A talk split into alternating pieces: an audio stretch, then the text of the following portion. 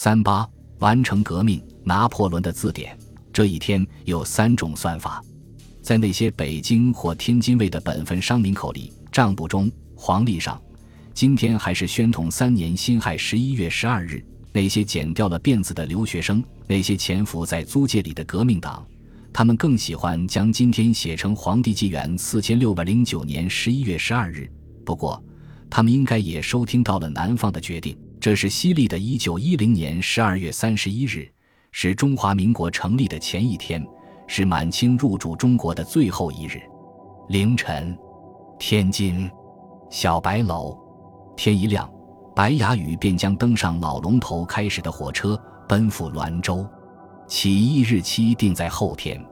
南北双方已经达成协议，择日召开国民会议。江苏、安徽、湖北、江西、湖南、山西、陕西、浙江、福建、广东、广西、四川、云南、贵州的代表由中华民国临时政府召集，直隶、山东、河南、东三省。甘肃、新疆由清政府发电召集，这大致是双方的控制范围。眼看一个联合立宪国家即将诞生，但在清政府控制的腹地，一群人还孜孜不倦地谋划着暴动。白牙鱼眼睛紧盯着胡鄂公，你看，滦州一旦独立，战守之势如何？胡鄂公沉吟了半晌，答说：“很难说呀。滦州南临京凤铁路。”一马平川，并无山河关隘可以固守。北京、天津、辽宁，奉天之敌，朝发而西至，到时四面受敌，说战无可战之地，说守又无可守之资，这是亦可虑。是王张三营可战之势，不过千把人。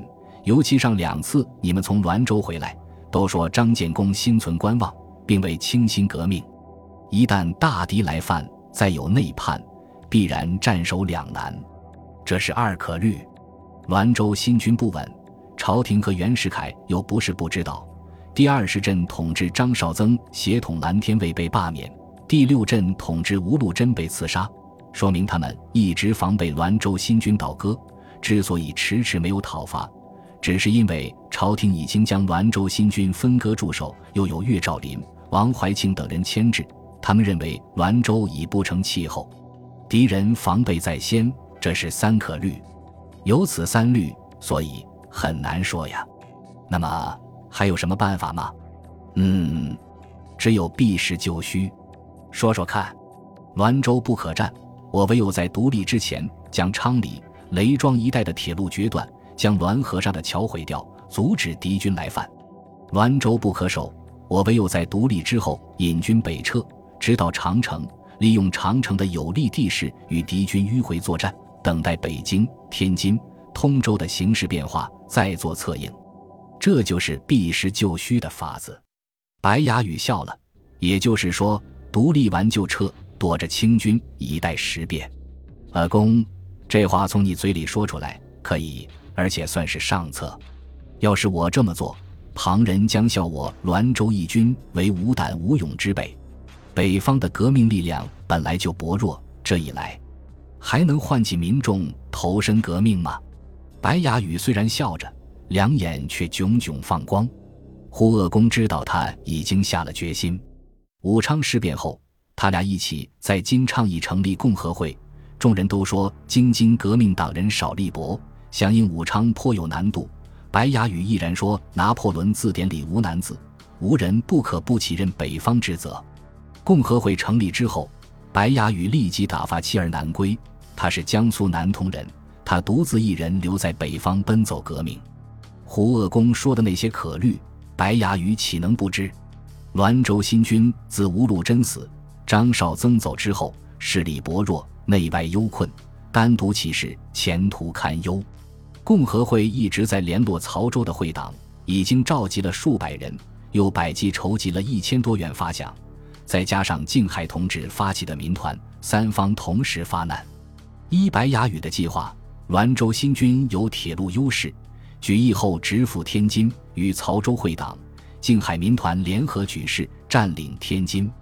天津有租界，有洋人，清廷投鼠忌器，比弹丸之地的滦州更易坚守。